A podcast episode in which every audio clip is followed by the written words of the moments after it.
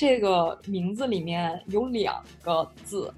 然后就是自由自在，然后就是自由的自和自在的自，它都是 自我的自，就是自己。对，就是在中文里面，这个自由的这个概念，freedom 是包括自己的。然后，而且就是自由自在的这个意思是说，你要获得自由是要通过自在。然后我觉得这个是特别完美的诠释了我们想做自由自在的这个目的。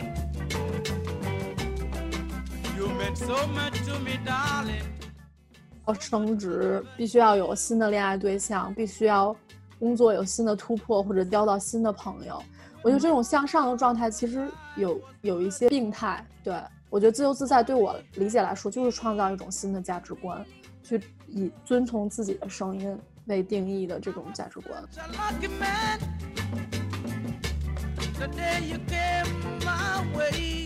大家好，欢迎来到自由自在，一个通过探索自我认知达到自由生活方式的播客。我是南。大家好，我是 Rachel。这一期是我们这一季最后一期，Season Finale。呃，在这一期以后，可能要暂时说再见。过去半年里头。自由自在，每周都有陪伴着。突然之间，觉得生活当中好像会少一点什么。之前并没有说那个计划要录多少期，然后就一季就结束了。然后就是先顺着录，半年期间录了十五期节目，正好觉得现在录到了一个，嗯，可以暂时结束的这么一个节点。然后因为现在也夏天了嘛，想要暂时休息一下，整顿一下，回顾一下我们过去半年做自由自在的这个经验。接下来，在下一季回归，然后给大家带来更好的内容。我觉得这个夏天我会依旧保持每周末听一个自由自在的播客，去回味一下之前的那些亮点。说到这儿，咱们带着咱们的听众去回顾一下，咱们大概讲了些什么，探索了哪些话题，有哪些感悟。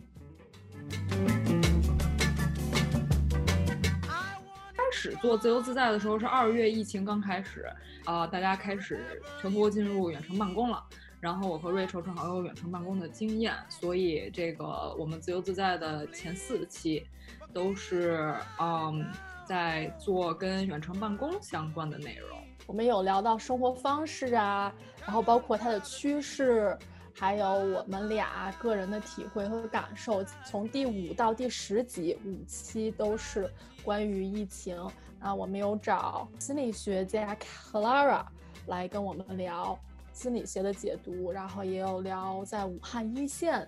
的人员贡献。然后接下来还有 Ivory 佳琪，就是从他们纽约还有意大利讲他们在海外的见闻。最后的话是鲁伊斯以未来学的角度。去分享了一下，呃，疫情的必然性，还有我们怎么样去看待，用一种平常心、一种未来分析的方式去看待这个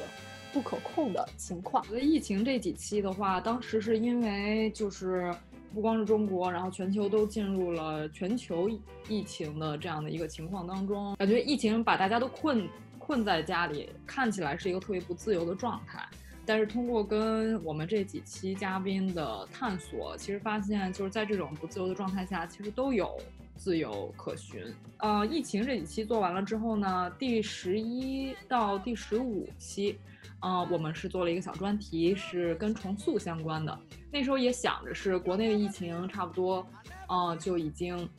进入到一个新的阶段了，然后很多。人都已经开始考虑，就是接下来疫情过后，呃，如何去重新建立自己的生活和工作。所以，我们啊邀请了几位嘉宾，从就是都是从自己个人的角度，无论是啊从工作转转行，还是啊发现自己最想要做的事情，啊还是旅居全球这个搬家的角度，还是从这个斜杠青年的角度。都探索了不同形式的重塑。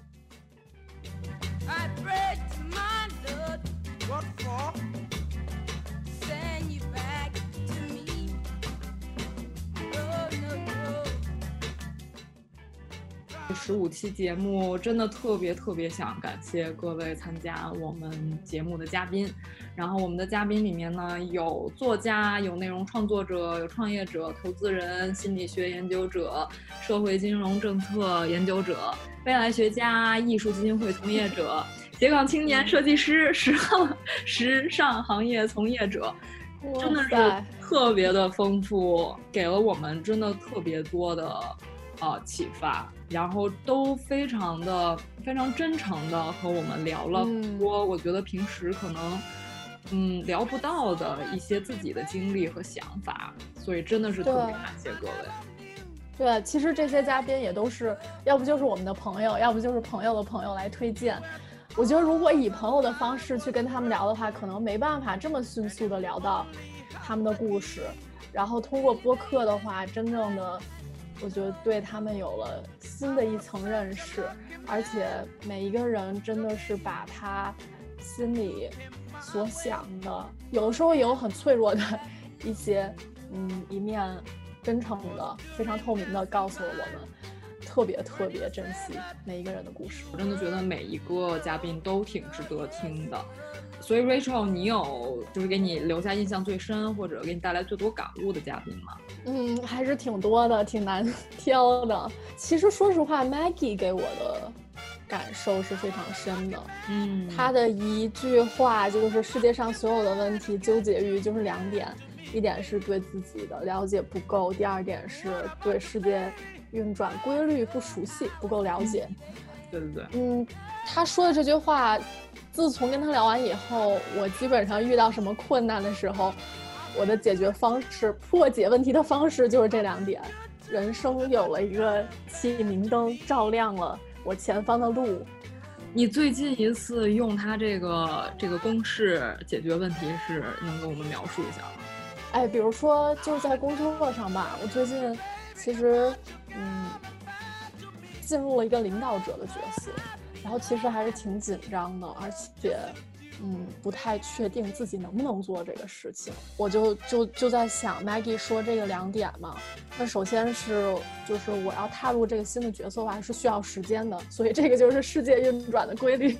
另外一个就是我自己想看到的团队是什么样子，也就是说对我自己的这个能力啊，然后包括沟通的方式是什么样子的，又有了一个新的理解。了解了解，非常棒。每个嘉宾都有给我印象特别深的点。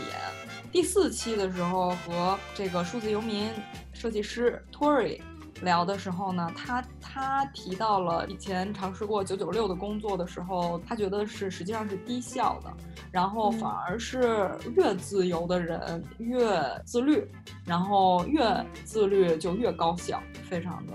有意思。在第五期的时候。我们和呃嘉宾 Lina，他无限的创始人聊到了他带领团队去啊攀登挑战乞力马扎罗山的这个经历，然后提到了这个大家不给自己设边界，不断挑战自己的这个过程，印象特别的深。嗯，我们和这个嘉宾 Liz 在武汉前线当志愿者的这个嘉宾聊的时候。他当时提到了这个，在他在武汉那个最紧要的这个关头，他是怎么从困惑和恐惧中走出来，然后想到了，就是想到自己在这个情况下能做什么，该做什么，然后就全身投入去做了。这个这个当时对我影响真的特别的大，就是给我的工作。当时的工作方向给了特别特别大的启示。疫情那几期里面有一期，我们和在纽约的艾薇和在意大利的佳琪聊的时候，他们都提到了需要我们需要更多的去听真实的人、真实的故事，嗯，然后还有我们怎么样去面对灾难。重塑这几期的话，当然我觉得就是每一个故事真的都非常的特别，真的特别佩服每一个这个重塑嘉宾的。他们这个坚韧的这种重塑的过程吧，我很喜欢的一期是跟吴昕聊的时候，就是我们的这个内容创作者嘉宾，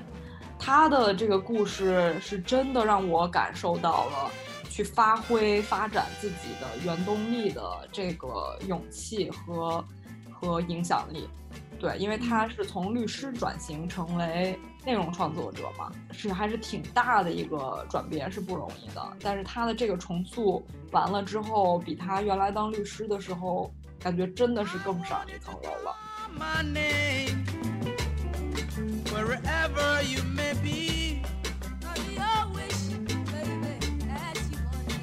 你觉得做做自由自在的过程中学到了干货吗？嗯，学到很多很多干货。其实就是因为在后来咱们做重塑那一期不是有上下嘛，然后在每一个下的话，基本上你会讲一些知识点。我觉得那个对我来说是一个是纯干货，比如说包括心流 flow 的这个概念很酷。我刚想说，先小考你一下，这个这个重塑重塑里面的几期知识点有哪些？哎呦我的天哪！你别考我了，没事没事，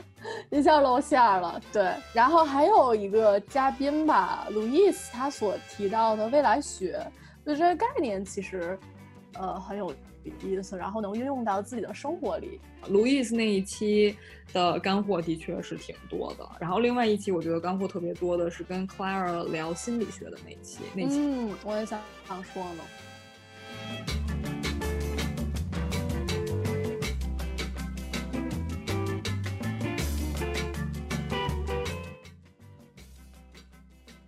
概在做到，好像是从做疫情的那几期开始，就是做到一半的时候，不到一半的时候，嗯，最早的几期没有加入这个环节，但是做到一半的时候加入了一个新的环节，就是每一期的嘉宾我们会问同样的两个问题，一个是你最理想的自由自在的状态是什么样的，另外一个是你离最理想的这个自由自在有多远。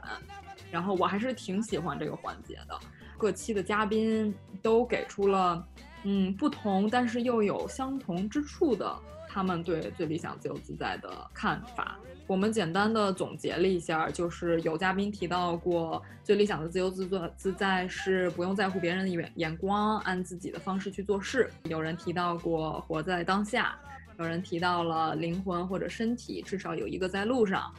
有人提到不从属于任何一个人或者一个组织，然后能从深陷其中的状态里随时把自己轻巧的抽出来。对，然后还有就是不断的去探索，还是挺有相似性的。我记得有几个嘉宾已经提到说自己活着的这个状态，其实就是自由自在的一个状态。对，重塑的几个嘉宾好像都已经达到自由的这个状态了，而且就是你在跟他们，我觉得我们在跟他们聊的这个过程中，就可以听得出来，他们的的确确是真的达到那个自由的状态了，就是那个聊的时候那感觉就不一样，特别的自信，然后自知。可能也是因为聊这个话题吧，就是觉得重塑以后找到了一些更贴近自己心里的想法的状态。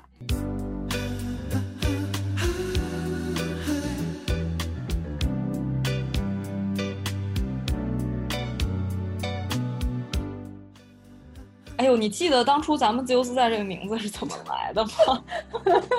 我记得我有一天在那个在车上就在想，这个要要，我们当时已经决定要录播课了，然后嗯，要录关于这个远程办公，然后但是就是不单单是只想聊就是远程办公的形式，更是想聊远程办公带来的这个自由吧，然后自由对。对，还有这个这个自由背后的东西，然后当时就想找一个有字带带自己的那个字的成语。对，当时想了好几个，我当时都想到其他什么了。当时就抛了这个命题给 Rachel，然后 Rachel 就后来一下就想到了自由自在，想了之前想了好几个都觉得不合适，然后但是当 Rachel 说到这个自由自在这个名字的时候，一下就觉得就是他了。然后我后来不断的在跟不同的人介绍自由自在，然后讨论自由自在的时候，我就尤其是在跟那个不会讲中文的朋友在讲啊，我现在在做一个博客，然后博客叫什么名字呀？然后我就得解释一下自由自在是什么意思。然后我就说了一个，我们这个博客的名字是一个四个字的成语，然后这个成语特别的酷，然后它大概文化输出。对对对，就文化输出一波，然后我就越解释我就越喜欢这个。在用英文解释它的时候，就是我就说我特别喜欢它的点是在这个名字里面有两个字，然后就是自由自在，然后就是自由的自和自在的自，它都是 自我的自，就是自己。对，就是在中文里面，这个自由的这个概念，freedom 是包括自己的。然后，而且就是自由自在的这个意思是说，你要获得自由是要通过自在。然后我觉得这个是特别完美的诠释了我们想做自由自在的这个目的。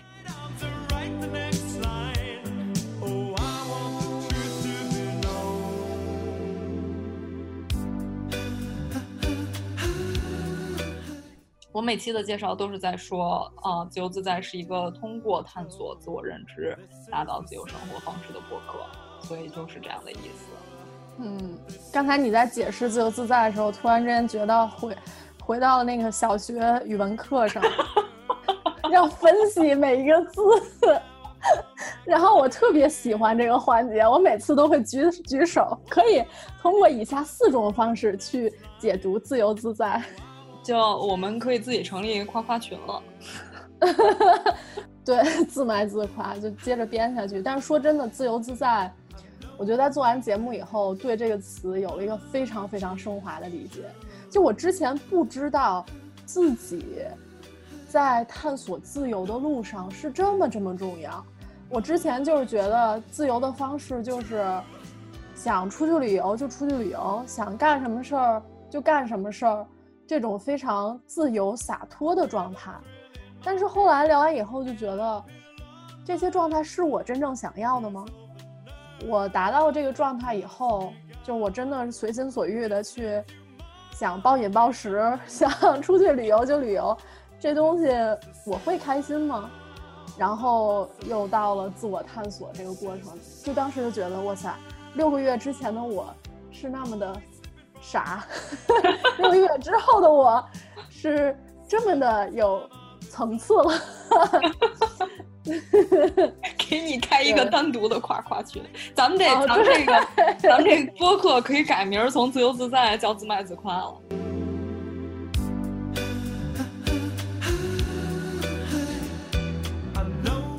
在跟不同嘉宾聊的这个过程中，也真的是。感受到了他们的自由真的是来自他们的自在，然后每个人的这个自在的感觉和行为和方式是完全不一样的，但是他们的获得的这种自由，我觉得是非常相似相通的。对，而且你知道一开始如果知道这个是咱们做自由自在的定位，觉得我可能会考虑一下，我就会比较谨慎。我觉得你特别清楚，但是说实话，我一开始不是特别清楚。就这个概念，其实对我来说是很新的，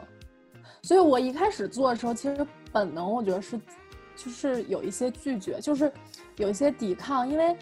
我觉得自己还没有达到自由自在那个程度，或者说对自知没有达到那个高度。嗯，所以每次做完以后，我心里就会检讨，而且就是直面自己的原动力，其实是特别。害怕的一件事情，对于我来说，就是因为你知道，大家就这么多嘉宾，他们都找到了他们的幸福，或者都在自由自在路上走，所以就如果就是还还没走到那儿，或者还要探索的时候，其实是我觉得我有一些恐惧，而且追追求这种所谓的幸福是需要勇气的，所以就是不断的给自己找勇气的过程。嗯，对，所以我我觉得我本身的成长，就可能。咱们俩的这个这个成长的这个路径还不是特别一样吧？嗯，对对对，因为我在看这个事情的时候，我是觉得我是想要达到自由自在的状态，然后我也不是说时时刻刻都在自由自在的状态，但是在做自由自在这个播客的过程中，然后通过嘉宾，然后通过咱们两个的这个共同创作的这个过程，我觉得是给了我更多的机会去思考这件事情，然后给了我一个这个社群去鼓励我。去追逐它，然后因为我没有说完全达到，然后我还在思索这件事情，所以我更想去做这件事情。但是你说就是要拿出勇气，然后你要自己没有达到，去去呃，就是去讲这件事情，有一定的恐惧感，我也是非常理解的。对，所以也很感谢你能一起去面对自己的这个恐惧感，然后一起去做这件事情。但是我觉得，就是并不是说我们两个一开始也没有说我们两个就是完全达到了自由自在的这个状态。嗯嗯，对，我们就是在比较探索的过程中，跟大家一样，跟我们的听众一样，跟我们的嘉宾一样。对，我觉得这个就是做节目的魅力，自己也在一块成长。对对对，然后我觉得就是可能做到现在的话，我们两个都离想要的自由自在更近了。我觉得是看得更清楚吧。每天的话就会想，哎，我做这个事情是不是遵从我内心的？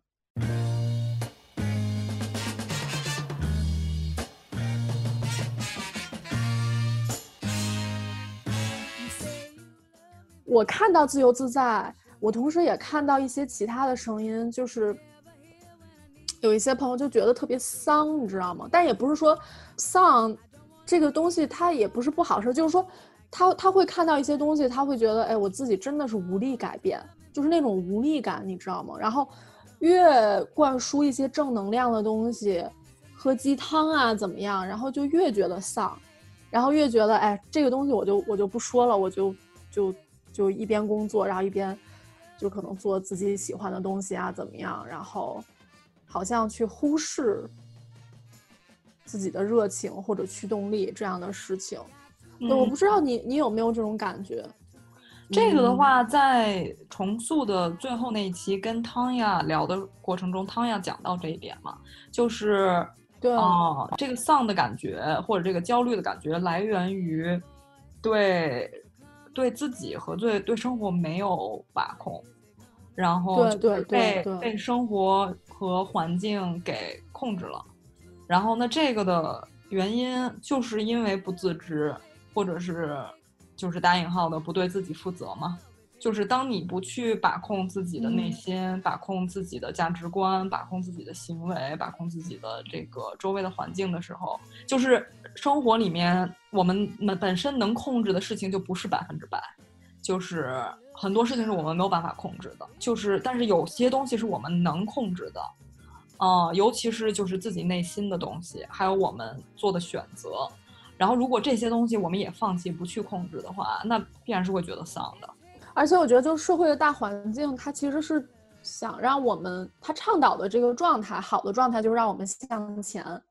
就比如说，必须要升职，必须要有新的恋爱对象，必须要工作有新的突破，或者交到新的朋友。我觉得这种向上的状态其实有有一些变态，说实话，而且有一些有一些病态，对。我觉得自由自在对我理解来说，就是创造一种新的价值观，去以遵从自己的声音为定义的这种价值观。然后，如果你一开始跟我说，哎，你做这个节目是关于这个的话，那我可能我就会被这个东西给吓跑了。我觉得，但是是因为我们一直一直在摸索，所以我觉得，哎，这个是一个非常自然的过程。对，这个确实是这样。我觉得我也经历过那个时期，就时期就是会被。会被自己想要什么，或者是做自己给吓跑，然后但是跟嗯这么多嘉宾聊过了之后，我我觉得我真的非常的坚信，只有做自己这条路，因为他们我们的这些嘉宾在做自己的这个过程中，真的太吸引人了，就是真的是发光发热，然后嗯对，特别性感的一个，对，就是真的太欣赏他们了。我们这也是我们做自由自在的一个一个初心吧，就是想让大家看到不同的这个生活方式，不同的可能性，然后看到每个人自己为自己创造出来的这种这种成功，能够鼓励大家，然后去尝试不同的可能。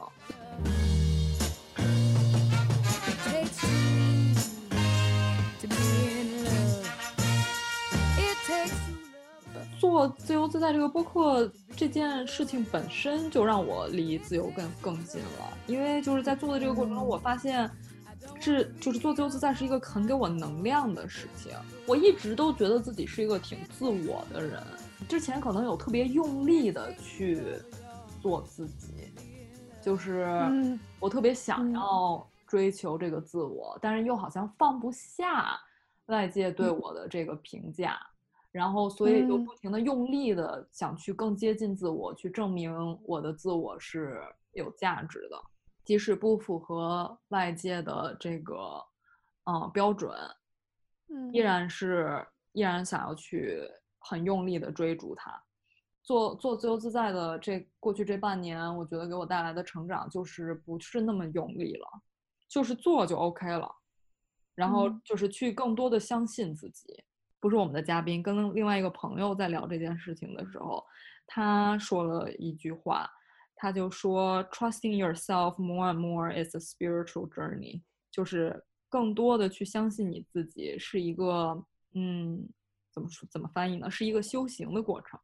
做自由自在这个播客的话，实际上是真的是在帮我更多的去相信自己，更多的去做自己，帮我修行的一种方式。其实也是帮了很多其他人修行的一种方式。有一个朋友之前他也说过，他说自由自在其实现在是一种奢侈品，在当下这个时代嘛。然后我就做完自由自在，就觉得自由自在是一个必需品，生活当中必须要有的面包。然后包括其实做完节目以后，然后跟朋友聊天也发现，哎呀，我们聊天基本上也跨不跨不过这些主题。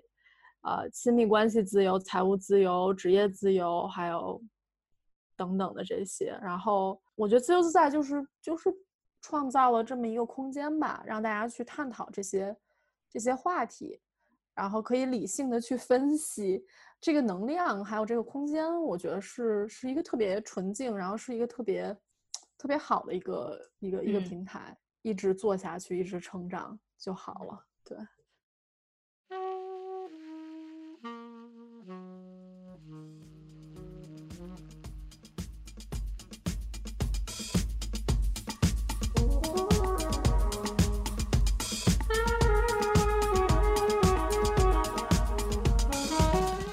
在给我带来了一个我没有想到的一个这个收获，是我通过做自由自在获得了我父母的支持。就是我父母实际上是我们自由自在的忠实听众，然后这个还挺意外的，因为从高中就就留学了，然后就很长，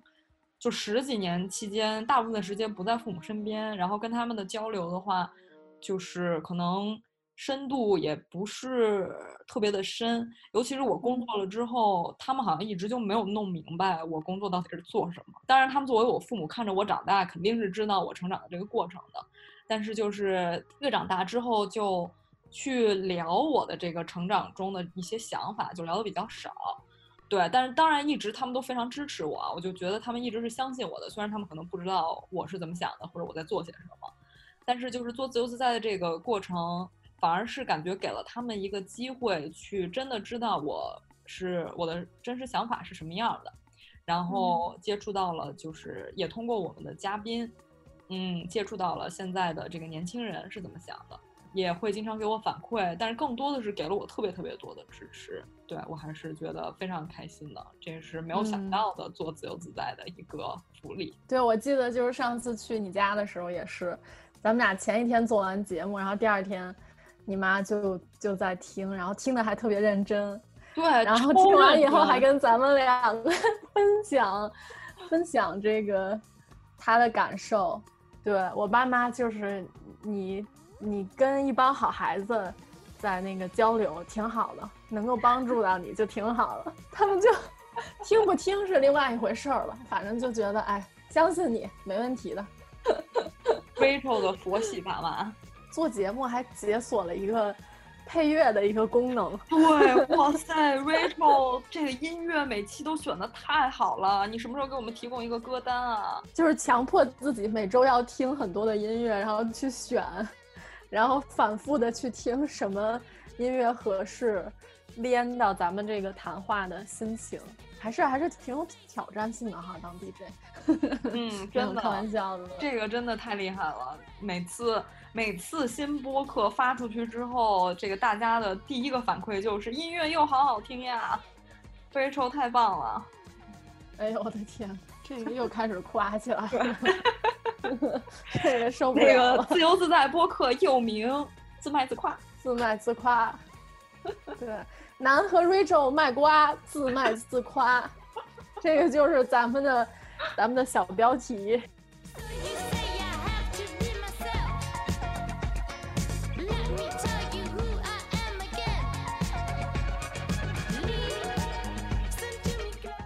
说到这儿，咱们聊一聊这个自由自在下一步的打算吧。我们这一季做完了嘛？但是这一季做完了之后，其实有几件事情我们还是挺想做的。一个是把之前这些期过去这第一季的播客内容用文字的形式整理出来。第一季，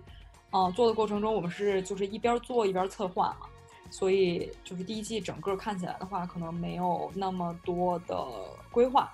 嗯，第二季的话呢，我们是会想要提前规划一下，因为现在有了做第一季的经验。然后在选题上的话，现在没有完全的确定，但是我们第二季的话可能会选择一一个或者两个比较大的题目，啊，然后围绕这个题目的话去邀请一些不同的嘉宾来，还是以访谈、故事还有分析的这种形式去探索不同的自由。呃，如果你是我们自由自在的听众，也非常欢迎留言给我们。告诉我们你想在接下来第二季听到什么？目前计划的是在大概九月份左右，对，大概过两个月，秋天可能会开始下一季的自由自在。你想让我们讨论哪方面的自由的话题？什么样的嘉宾等等的都可以留言告诉我们。呃，Rachel，就从你自己的角度来讲的话，第二期的自由自在，你最想做私信的话，最想做。什么专题呢？呃，我觉得可能是会想做亲密关系自由 这个话题。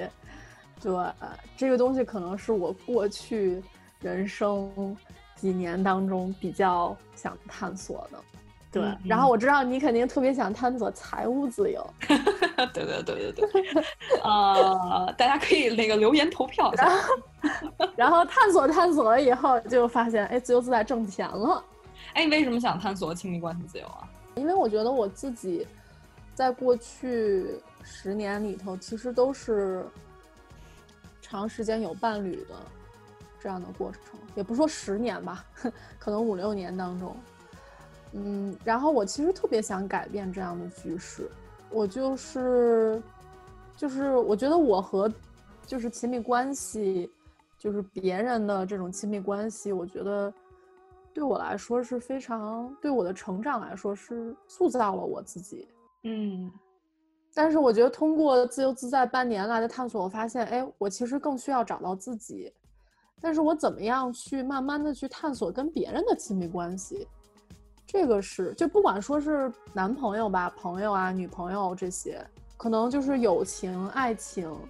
这方面，我还是挺挺好奇的。但是亲密关系当中的话，也一定是有自我探索这个过程的，就是就是在和别人相处的过程中，是有一个更多的去了解自己的一个过程，并不是说你要了解自己就把自己关屋里。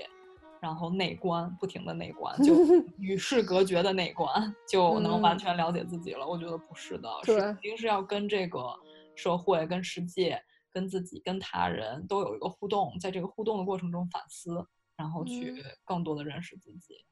对，我可能脑子里在想，研究亲密关系就是做一个尼姑，然后天天打坐去去考虑，哎，我过去是什么样的亲密关系，我以后想要什么样嗯。嗯，开玩笑。到时候咱们那个 做完下一季自由自在，如果真做亲亲密关系相关的这个自由，做完到最后，这个 Rachel 出家了，很有可能。别别别，我相信你是不会出家的。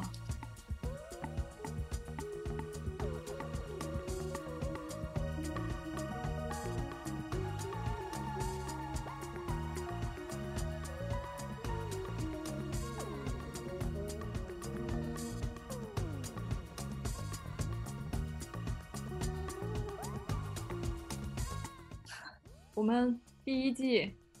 就录到这里了，感谢大家这半年来的支持和陪伴，谢谢大家做我们忠实的第一批听众，希望我们的聊天给你的生活带来一些正能量和思考，特别感谢有大家的陪伴，嗯，支持我们一直做下去，谢谢你们，从二月份到现在，因为二月份也是。生日，然后我就觉得这一路走来，这真的是，这是对我人生来说最棒的礼物。我活了这么二十多年，我就觉得这个礼物，这个大礼包特别好。对，谢谢你，南给了我这个礼物，谢谢我们自己给了我们自己这个礼物。嗯，彼此彼此，非常同意。还有，哎，那下一季下一季开始的时候，九月是我的生日，那下一季是给我的礼物。希望是给你的礼物，给能赚上钱，更是礼物，这是重点。哎，我想提一下那个，我们之前跟跟那个 Ivy 录的那一期，